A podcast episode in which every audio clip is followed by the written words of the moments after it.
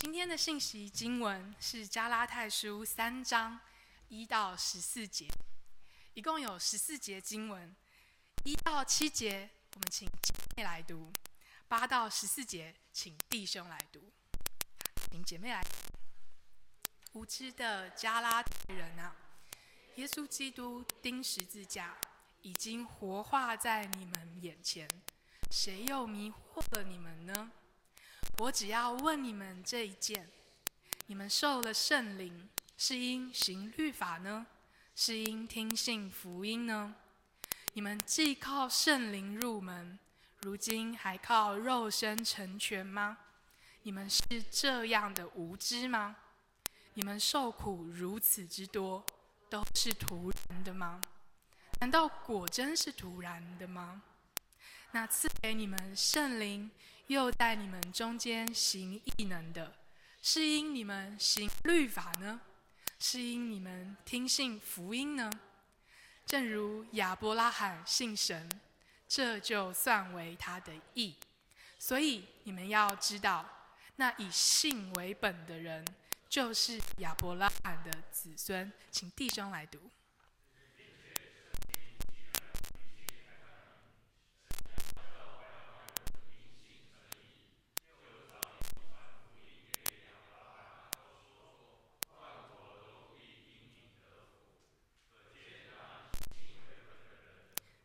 信心的亚伯拉罕一同得福。凡以行律法为本的，都是被咒诅的，因为经上记着：凡不常照律法书上所写一切之事去行的，就被咒诅。没有一个人靠着律法在神面前称义，这是明显的，因为经上说：一人必因信得生。律法原不本乎信，只说行这些事的，就必因此活着。基督既为我们受了咒诅，就赎出我们脱离律法的咒诅。因为经上记着，凡挂在木头上的，都是被咒诅的。这便叫亚伯拉罕的福，因基督耶稣可以临到外邦人，使我们因信。得着所应许的圣灵。今天的讲者是林伟成传道，题目是《好的福音带你上天堂》。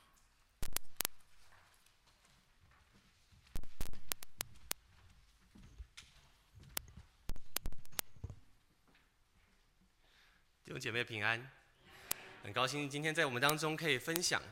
呃，我。接到这个邀请已经蛮久以前的事情了，就是很感谢教会的邀请，然后我也是酝酿很久，酝酿这个大纲也都写出来了。结果我到这礼拜开始要写我的整个讲章，然后写到百分之七十左右的时候，突然发现怎么写不下去了，所以就只好有一天晚上重新从头写一遍。然后所以我觉得我今天准备不是非常的充分，呃，也有点紧张，所以请大家可以也可以为我祷告这样。但是我们一起先有一个开始的祷告。主，当我们今天阅读你的圣经，聆听你的话语时，求你透过圣灵启迪我们的心思意念，使我们能带着喜乐的心领受你要对我们说的话。如诗篇所说：“愿我们口中的言语、心里的意念，在你面前蒙悦纳。”奉父子圣灵的名祷告，阿门。所以大概将近二十年前。有的有线电视，还有后来因为网络模仿节目走红的呢，有一个股市分析师叫张国志，不知道大家还记不记得有这个人？他的名言就是“老师又来了，老师要来分析股票了”。啊，这个分析师最有名的，他就是在他的网络节目，呃，他的投资节目上会骂人。他就说：“老师在讲，你们有没有在听？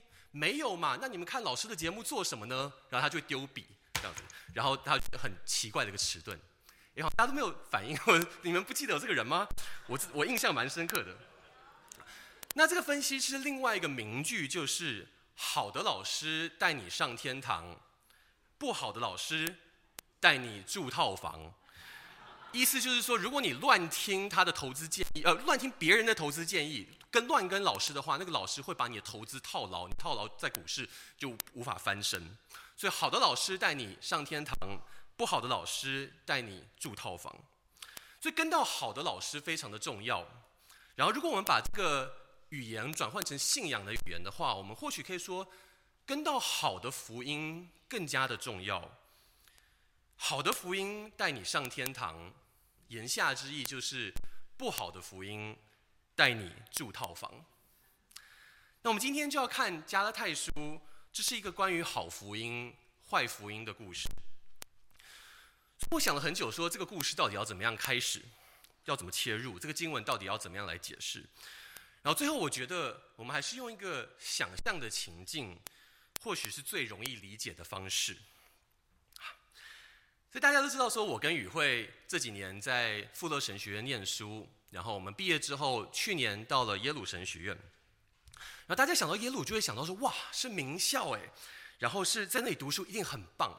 如果你有看我脸书 po 文，就会说，啊，这个校园很美，然后我可以学管风琴，做梦幻的乐器，超厉害的。对，的确，我觉得非常的梦幻。然后在这里，我们一周五天，每天都可以有崇拜。然后这崇拜常常是音乐学院的学生，来自世界各地的杰出音乐家替我们来伴奏。然后而且在这里有很多大师级的人物，我们可以向他学习。但是，让我告诉你们一个最特别的事情，我从来没有在脸书上讲，我也没有在代祷信里面讲过，就是我们在耶鲁学习到一个做基督徒最深奥，最全备的方式，然后这件事情呢，就不好意思说，但是谢牧师、还有龚长老或玉婷传道，甚至胡老师跟孙老师，从来没有跟你们讲过的。没错，虽然谢牧师、龚长老，然后谢玉婷他们都非常认真的在牧养大家，然后他们也常常分享圣经，但是他们只有帮助你们了解到信仰的基础。那基础我们大家同意，这个基础就是耶稣基督为我们钉十字架。为我们牺牲，使我们可以跟神和好，所以这个是基础，没有问题。但是有一件更重要的事情是他们没有跟你们讲过的。这一件更重要的事情就是我们在耶鲁神学院学到的，这是国外神学最新的发展，然后是我们学到按照历史考究最有证据的一个结果。这个就是呢，神给人最棒、最重要的事情就是妥拉。你说说，哎，妥拉是什么？妥拉就是犹太教的经典，或是按照我们基督徒的传统是说，就是旧约的前五卷书，也有人说是摩西律法。所以妥拉或是律法，它是维持人跟神之间最的关系最最最重要的一件事情。然后这个是我们在耶鲁学到的坚持。你们虽然是 king 啊，你们虽然是靠信耶稣入门，但那只是入门而已。真正要做到杰出呢？真正要使世上的万国万民，包含我们台湾人，真正要成为亚伯拉罕的后裔，我们要得到亚伯拉罕的福气呢？要怎么做？我们需要遵守妥拉的规定，然后就像我们在耶鲁学到的一样，唯有如此，亚伯拉罕的福才能够领到我们。如此，我们就不再是炎黄子孙，我们就是亚伯拉罕的子孙。那我就让我告诉你们妥拉几个非常重要的规定。呃，我整理出三个点。第一个点就是所有的男性都需要在生殖器官上面动手术，也就是所谓的割礼。那虽然有一些台湾人已经动过类似的手术，可是那是为了健康或是呃卫生的因素。但是没有，我们现在割呃妥拉要求所有的人都需要在生殖器官上面动手术，这是我们的坚持。另外一个呢？是我们大家都需要过妥拉当中规定的节日。虽然我知道大家礼拜天来教会已经很辛苦了，可是妥拉当中有几个重要的节日大家需要守。第一个就是在秋天的时候都会有一个犹太新年，这个新年要十天，然后大家需要向公司请假。每年的春天也会有除酵节，大家需要守七天的除酵节，这也是我们的坚持。第三个事情呢，就是我们需要遵守妥拉的饮食规定。这个饮食规定说，如果我们要得到亚伯拉罕的真传，那么我们就必须要如此做。怎么做？不可以吃猪肉。很可惜，台湾的猪肉非常好吃，可是妥拉说不可以吃。鸭血也很好吃，也不可以吃。这些我们都需要避开。而且，如果你的同学、你的朋友有在吃鸭血跟呃猪肉的话，你不可以跟他们同桌，需要跟他们分开吃。这也是我们的坚持，这是妥拉的规定。好那大家听到我们在耶鲁这个学习，你们觉得怎么样？你们可能会觉得很奇怪，干嘛拿妥拉来压我们？妥拉不是犹太人的规定吗？对，但是妥拉是我们信仰的基础，所以它当然适用在我们身上啊。那你们会觉得这个妥拉的规定，它是好的福音，能够带你上天堂，还是你听到觉得它是一个不好的福音，只能带你住套房呢？你们觉得呢？它是一个好的福音，还是不好的福音？好如果你们觉得我刚才讲的妥拉这个信仰最全备的奥秘，其实不是一个好的福音的话，反而是一个不好的福音，或者按照谢牧师之前在七月第一周所说的，它是一个别的福音的话，那你们要怎么样来反驳我的妥拉理论呢？或许在反驳之前，你们刚才听到这个理论已经觉得够荒谬了。你会说，无知的灵传道啊，是谁迷惑了你？我这句话听起来不太像二十一世纪台湾人说的话。你会说林伟成，你怎么这么笨？你怎么这么不聪明？或是我们常听到的林伟成，你是不是读耶鲁读到讨卡派提啊？我们只想请教你一个问题：你当初信耶稣，你当初得到圣灵，到底是因为你遵守妥拉、遵守律法，然后第一个你自己行了割礼，第二个你过犹太的节日，第三个你不吃猪肉和鸭血，还是？你信你信了耶稣，单纯就是因为你听到了这个信息，听到了这个耶稣的好消息，然后你心中产生信心。林伟成告诉我们，你是怎么样来信耶稣的？你成为基督徒，在信仰上增长，受到神这么多的福气，是因为神的灵跟你同在。如果你从神的灵跟你同在开始，那你怎么会认为基督徒生命的巅峰是把包皮割掉？你有这么笨吗？这时候你可以模仿张国志丢笔，谢幕式都在讲，你有没有在听啊？用完这么多反詰语气之后，你可能会觉得骂完了，情绪得到一点点的抒发，接下来可以开始讲道理。那哪些道理可以讲呢？或许你们可以从两个方方面来反驳我，双管齐下。双管齐下来反驳我的妥拉之说。第一个方向呢，就是你们可以引，呃，你们可以从我那么引以为傲的妥拉，或者说律法本身来反驳我。我既然那么喜欢讲妥拉，你们就翻妥拉给我看。你们可以说伟成啊，你把律法讲的好像是神与人中间最重要的事情。可是事实是，律法根本无法让人在神面前称义。接着你要确认我懂懂不懂称义的意思，你就说这个义呢，在宋朝的《说文解字注》里面说义就是善，在清朝的《说文解字》里面义就是宜，人字旁的宜。那教育部词典说义就是合宜。那这些字多多少少都跟希腊文的 dikaios 有关，或是跟英文的 right 跟 just 有关，就是讲到一个人，他成为一个对的人，一个好人，一个善人，一个合一的人。你们可能就会问伟成啊，你不觉得律法其实很明显的无法让人在神面前称义吗？然后你们可能看我有点露出不太了解的眼神，你们就解释给我听。你们说。如果有一个人说他一生都没有杀人，都没有抢劫，都没有闯红灯，而且每年按时候缴税，你觉得他应该被表扬成为模范青年吗？你们应该说不，不是说你不杀人、不抢劫、不闯红灯、按时候报税，你就应该要成为一个杰出青年。不是，台湾的法律，无论是刑法。是税务法，无论是道路交通管理条例等等的，它仅仅要求的是道德的底线。光满足这些，光是遵守法律，并不能够使你成为一个杰出、得到嘉奖的人，或者按照我们刚刚说的，成为一个艺人、一个合一的人。然后你们继续讲下去，你们说不但如此，你所引以为傲的妥拉律法，它不仅不能使人成为义人，甚至它唯一的功用。就是使人受到咒诅。来，你不是很喜欢妥拉吗？你不是觉得妥拉是基督徒生活的最高指导原则吗？那我们自己来，我们来翻开妥拉，妥拉，你看上面怎么说？他说，不遵守、遵行这些律法言语的，必受咒诅。他说，不只是不遵守律法、不遵守妥拉的人被咒诅，甚至连那些想要遵守妥拉的人也被咒诅。为什么？因为妥拉根本无法让人称义，它唯一的功用就是使人被定罪。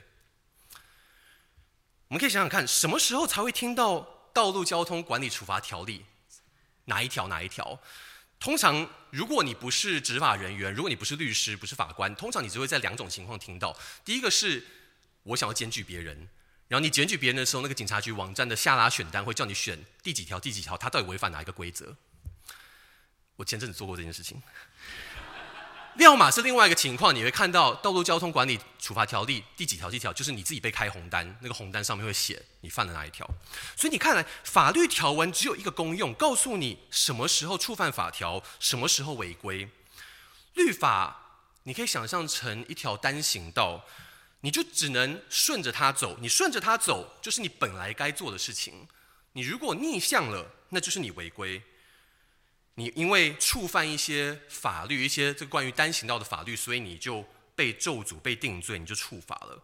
所以法律律法如果是一个单行道，它只有分本来就该这样跟不该这样，没有哪一个方向是可以让你觉得，哎，我顺着单行道走，我就可以得到嘉奖，我可以成为杰出青年，我可以称义。讲到这边，我可能已经被反驳的说不出话来了。但是你们的论证，强力的论证，只有讲了一半，还有第二个部分。第二个部分说，伟成，你刚刚不是说要得到我们信仰先祖亚伯拉罕的福气，只有靠着行妥拉吗？但你想想看，亚伯拉罕他自己被神赐福，是因为他遵行妥拉，还是因为他单纯听到了神对他说的话，然后他心中就产生了信心呢？其实，这个犹太经典当中的亚伯拉罕，他在信神这个当下，当我们描述说他信神的当下，他根本没有妥拉，妥拉那是几百年之后的事情。他当时候也没有割礼，亚伯拉罕受割礼也是他信神的十几年以后的事。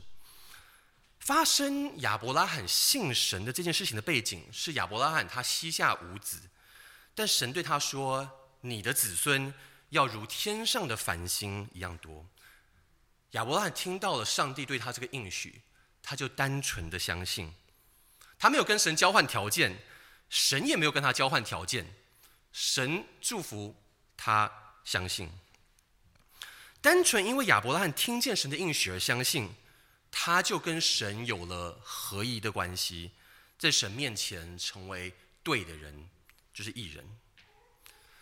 所以，如果按照这个故事的顺序来看，亚伯拉罕他被神赐福，被神归算为义人的关键，是因为他遵守了妥拉，还是因为他单纯听见神的话就相信呢？如果关键是因为亚伯拉罕听见神对他说话就相信，那我们这些非犹太人想要得到亚伯拉罕的真传，想要成为亚伯拉罕的子孙，不是也不需要靠妥拉？更不需要靠割礼，只需要学亚伯拉罕的信心呢。亚伯拉罕因为听见神、信神，所以被神认作是义人，是正确的人，是合一的人。同样的，任何人不分种族、性别、社会地位、家世背景、原来的信仰，只要有听见神对他说话，而且心里产生信心。神就会认他作为义人。讲到这里，我应该完全的哑口无言，我完完全全的被驳倒了。你们说的对，在神面前是否算作义人，完全凭着人听见神，然后产生信心，并非因为遵守妥拉的律法规矩。坚持人信了耶稣还不够，还要再加上妥拉的规定才会完美，这无疑是。愚蠢至极的想法，所以我们可以再问一次：到底是人信了耶稣之后要加上妥拉是好福音，还是人听见神的话而发生信心就会被赐福？哪一个是能够带人上天堂的好福音，哪一个又是带人住套房的坏福音呢？希望聪明的东福弟兄姐妹都有发现，我当初宣称这个关于遵守妥拉所谓信仰最全备、最奥秘的福音，根本不是福音，它反而是让一个让人喘不过气来的枷锁。啊，当然，各位也是聪明的东福信用堂弟兄姐妹。希望你们也有发现，以上都只是一个虚构，一个情境。我们在耶鲁不是真的学这种东西，耶鲁不是一个异端学校。所以这篇信息听起来差不多了，因为我已经把保罗的整个脉络都已经讲完了。呃，但是我觉得，如果你们就让我讲讲到这边，然后就让我下台，那其实未免太便宜我了吧？啊、呃，我怎么说呢？因为刚才。我觉得有一个非常非常非常不合理的地方，就是为什么我要突然没来由的来讲关于妥拉的事情呢？妥拉是一个犹太的律法，跟我们这些台湾人有什么关系？为什么要突然拿妥拉出来讲？所以最后我想要花一些时间来讨论这段看似跟我们没有什么交集的经文，到底跟我们有什么关系？那首先我们必须承认加拉太书。是保罗在西元四十年左右，就是将近两千年前写给加拉太地区的一卷书、一封信。加拉太就是我们现在的土耳其，主要是两千年前，将近两千年前，而且是写给土耳其的地方的人。这个确实跟我们今天的处境，就是西元二零二三年在台湾的一群人有很大的隔阂，因此也产生我们在阅读上面挑战，呃，阅读上理解的挑战。那第一个挑战，就我上讲的是，这是加拉太教会遇到的问题，然后是一个关于非呃犹太人和非犹太人路线之争。这个书卷的背景是有一群从以撒呃耶路撒冷来的犹太律法教师来到加拉太地区，告诉他们说他们必须要遵守律法，告诉他们说他们即便信了耶稣。即便他们不是犹太人，但是他们也需要按照犹太律法的妥拉讲到的里面的东西，包含刚才讲到的割礼，包含刚才讲到的饮饮食律例，包含刚刚讲到的呃月朔节期等等的。但之所以这个背景对我们造成理解的困难，是因为我们的身旁几乎没有任何的犹太人，有查过台湾的犹太人非常非常少，而且东福信友堂跟加拉太教会不一样。我们当中从来没有律犹太律法教师来到我们当中，跟我们讲说我们要守妥拉。所以，既然我们当中根本没有人要鼓吹要来遵守妥拉，妥拉的规则在我们生活当中也几乎不存在，不像在欧美、在中东还有很多人是遵守妥拉的。因此，加拉太书的争议对我们来说看起来真的是非常的遥远。第二个让我们觉得加拉太书不好读的原因，是因为加拉太书是保罗针对刚才这个议题所做出的回应，所以这个只是回应，它有一个当初的议题，我们现在读的是回应，而且还有加拉太人在读了保罗的书信之后的反应。这就好像我们在看一个三部曲的电影，我们只看了第二部，那没有头没有尾，真的很难懂。但是我们。呃，我刚所假装我在耶鲁学到的呢，就是有一些学者，他们按照保罗的字句所考究，得出可能当初的第一部曲，这个第一部电影他所讲到的内容。那么加拉太书这么难读，而且距离我们这么的遥远，为什么我们今天还要花时间来讨论它？为什么我们在礼拜天早上还要排加拉太书作为我们这半年的解经讲道呢？我很喜欢一位神学院老师说的话，他说。圣经虽然不是对着我们写的，但是它是为着我们写的。用英文来说，就是 The Bible was not written to us, but for us。圣经不是对着我们写的，但是是为着我们写的。所以保罗不是对着东福信友堂的人来写加拉太书。换句话说，加拉太教会遇到那群犹太律法教师，跟我们毫无关系。但是保罗所写的圣经却是为着我们写的，意思是说，这封信有另外一个面向，值得我们注意。不知道你有没有留意到，我刚才在开头的时候，假装所讲到那段强调妥拉功用的那段话里面有一个修辞是这样，这个修辞说：“这是我们的坚持，你们要像我们一样，才能够得到福气。这个就是加拉太那群妥拉拥护者的态度。他们说：“你们应该要遵守妥拉。”这个只是一部分。他们更加更全面的讲法是：“你们应该要像我们一样遵守妥拉。”他们的重点是：“你们要像我们一样。”而遵守妥拉只是刚好他们遇到的那个难题。重点是他们想要强调的是：“你们应该要像我们一样。”所以这样，虽然加泰人所遇到这个争议，还有犹太非犹太的信仰路线之争，对二十一世纪的我们其实没有直接的关联，但这个争议背后所产生的“你们要像我们一样”的这个心态，却是非常真实的。我记得我大学的时候在台北信友堂，我第一次来到台北信友堂，然后旁边有一个我不认识的阿姨，我现在真的不知道是谁，她就来关心我，她就发现我原本不是在信友堂聚会，然后我现在来到信友堂，但是我原本是在某某教会聚会。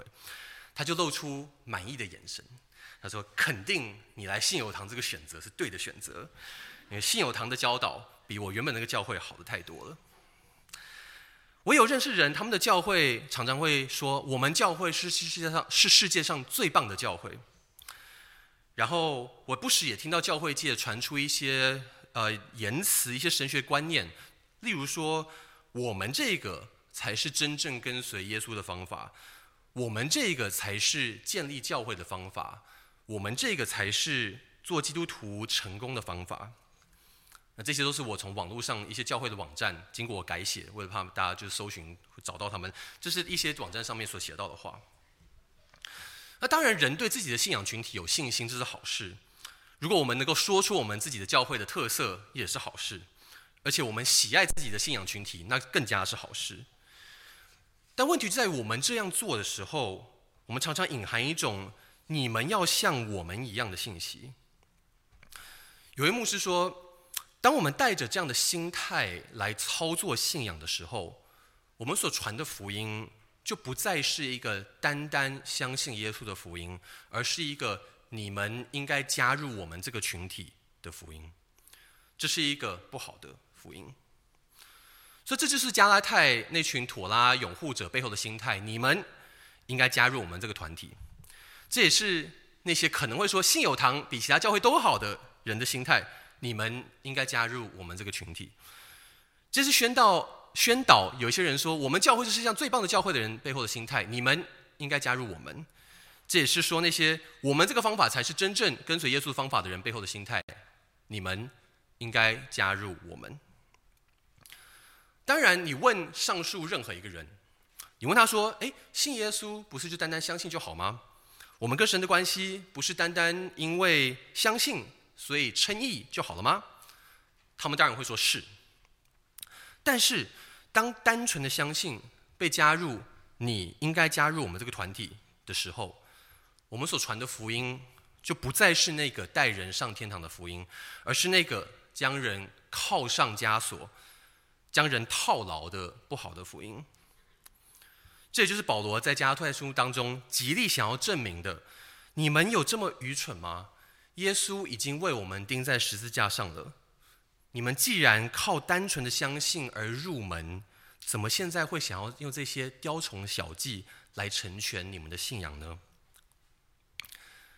所以我的信仰好，我的信息好像也可以结束在这边。结论就是我我们不应该用雕虫小技。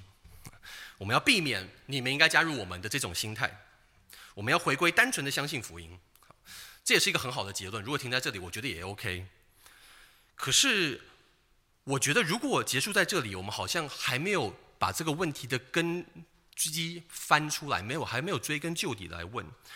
所以，容我最后再花几分钟的时间，再问一个问题：我们应该要避免加入我们这个团体的这种。假福音，但是究竟为什么人会想要，人会倾向认为自己的团体是最棒的，自己的方式是最正确，而且是大家应该效法的呢？换句话说，为什么那群加拉泰的妥拉拥护者会到处去宣传自己的妥拉理论？为什么人会觉得自己的才是最棒的呢？我思考很久，我得到一个答案，或许你们达到答案是不一样，但是我得到的答案是，因为我们太习惯这个世界的运作法则，在这个堕落的世界当中，几乎所有一切的互动都是建立在一个零和游戏的假设上，建立在一个条件交换的假设上。Everything operates based on the give and take relationship。你要给我东西，我才给你东西。你要如此如此做，你才配得如此如此的结果。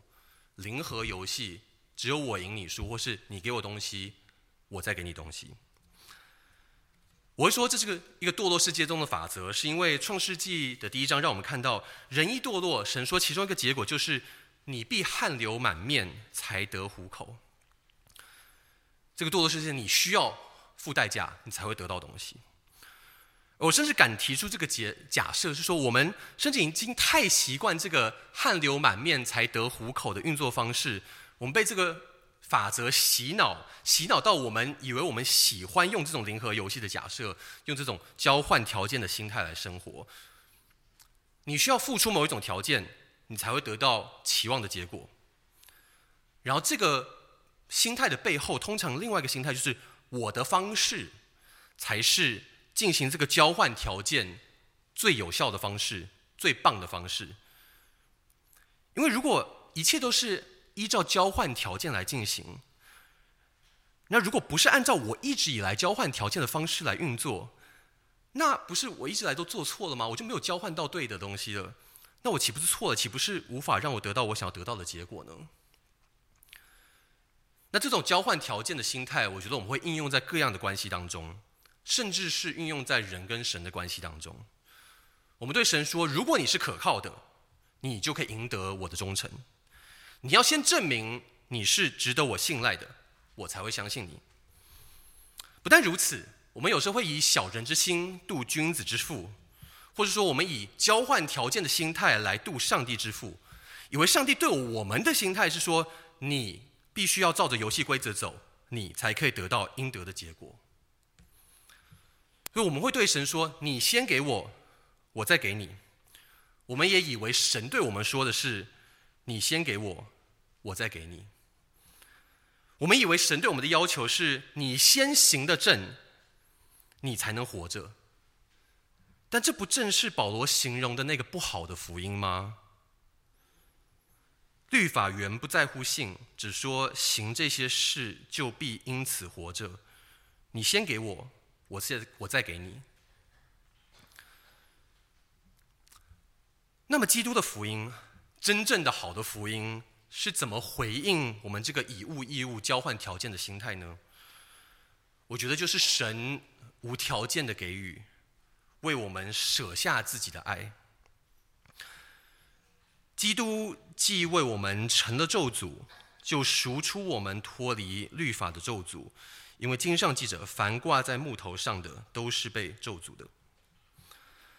这里面讲到赎，赎这个字的意味，就是说我们原本是属于某一个人，就好像一段时间以前，有蛮多人被呃掳人勒赎集团抓到东南亚去做诈骗集团，除非你帮他们赚到够多的钱，否则你不能够赎身重获自由。那律法的咒诅，简单来说，就是一个以物易物交换条件的咒诅。你只有付出某一种代价，才能够换得某一个奖赏。然后在神面前，如果你付不起那个代价，你就只能被谴责。在神面前，如果你逆着那条单行道走，就只有被开单，只有被定罪。但是现在最吊诡的事情来了：基督释放我们脱离这个以义以物易物交换条件的生活方式，而他使用的方式。他怎么样使我们脱离这个互动的规则？就是一个他把自己当做赎价，自己进入这个交换条件的规则当中，借着他完满的交换自己，换得我们重获自由的机会。所以换句话说，神不是对我们说：“你先给我，我再给你。”神在基督里面对我们说：“你没有任何可以给我的。”但是我把我自己给你，赎你自由，而这便叫亚伯拉罕的福因基督耶稣可以临到外邦人，使我们因信得着所应许的圣灵。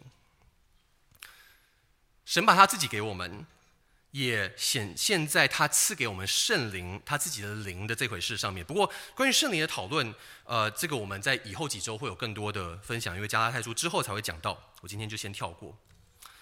但这里提到亚伯拉罕的福，亚伯拉罕虽然活在基督之前，亚伯拉罕活在西元前，啊耶稣是大概西元啊、呃、左右的事情，但保罗让我们看见亚伯拉罕与神的互动。完全体现了基督为我们所成就的这种不再依靠交换条件方式的生活。神给予亚伯拉罕一个极丰盛的应许，里面包含要让亚伯拉罕得福，要得到传人，得到子嗣，能够成为大国。这不是因为亚伯拉罕先效忠了神，更不是因为亚伯拉罕他遵守了妥拉的规则或其他的规则。神赐福亚伯拉罕，单纯就是因为是他亚伯拉罕倚靠神，倚靠神自由无条件给予的心。同样的，亚伯拉罕相信神，不是因为神先向他证明了什么，也不是因为亚伯拉罕先得到什么实质的祝福，因为那时候亚伯拉罕都没有子嗣，他也没有成为大国，但他就是信神。亚伯拉罕信神，单纯就是因为他听到了神的这个应许。所以亚伯拉罕跟神之间的关系，我觉得非常美丽的描绘出一幅不建立在交换条件上面的关系。而其实这种互动的方式，你不觉得就是朋友之间的互动方式吗？圣经中另外一卷书雅各书三二二章二十三节，他说亚伯拉罕得称为神的朋友。有一些朋友，英文说是 friends with benefits，就是你可以从对方身上得到一些利益，所以你会变成朋友。但更加深厚的友谊是，不是因为你们从互相身上得到什么利益，不是因为你觉得对方可以为你付出什么，而是单纯你愿意陪伴对方，你愿意为对方付出，单纯我们会互动，就是因为我们是朋友。所以神透过耶稣基督为我们舍己，付出代价，把我们视为朋友，不要求我们做出任何的回报。就像朋友邀请我们吃饭的时候，朋友请我们吃饭的时候，我们就会跟他推推拉拉来抢付账单。但其实谁付账单不是重点，不是谁要为谁付出，而是我们享受彼此的友谊和对彼此的款待。我觉得这个就是神对我们发出的邀请。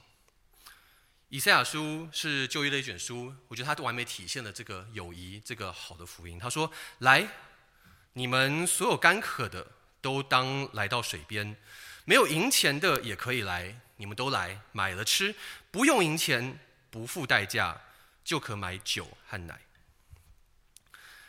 呃，我现在在耶鲁真正学的事情是崇拜学，然后其中一个专注的领域是呃圣餐，圣餐。我们常常觉得说，很多人呃，圣餐是一个体现这个不用付代价就可以来吃喝的一个最佳的体现。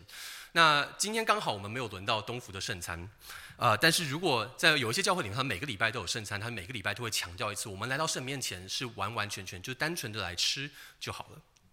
那今天因为我们没有圣餐，所以我们最后会用这首诗歌，就是刚才我们唱的第四首诗歌来替代。那么请领唱团可以上来预备。